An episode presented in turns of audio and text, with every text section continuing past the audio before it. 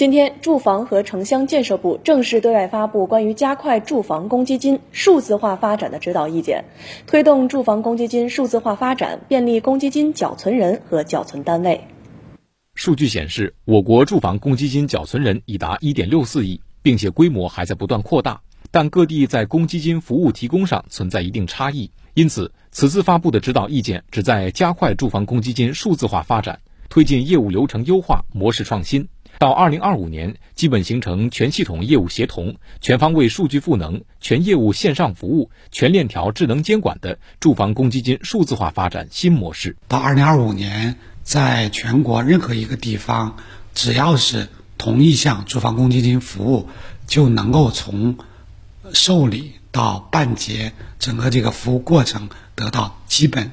一样的服务，那么这个实际上就是服务的标准化。第二个呢，那么除了像贷款面签等一些规定的服务事项之外，基本实现网上办、掌上办。近两年，结合租房、灵活就业群体缴存公积金等业务场景，全国多个城市推出多项公积金便利化服务措施。如广东广州和福建厦门，公积金缴存人承租部分保障性租赁住房和长租房，可委托公积金中心从个人公积金账户中按月扣划资金，直接支付租金，并可享受押金减免等优惠政策。下一阶段，随着数字化建设深入推进，各地将推出更多便利化服务措施。你像缴存人，只要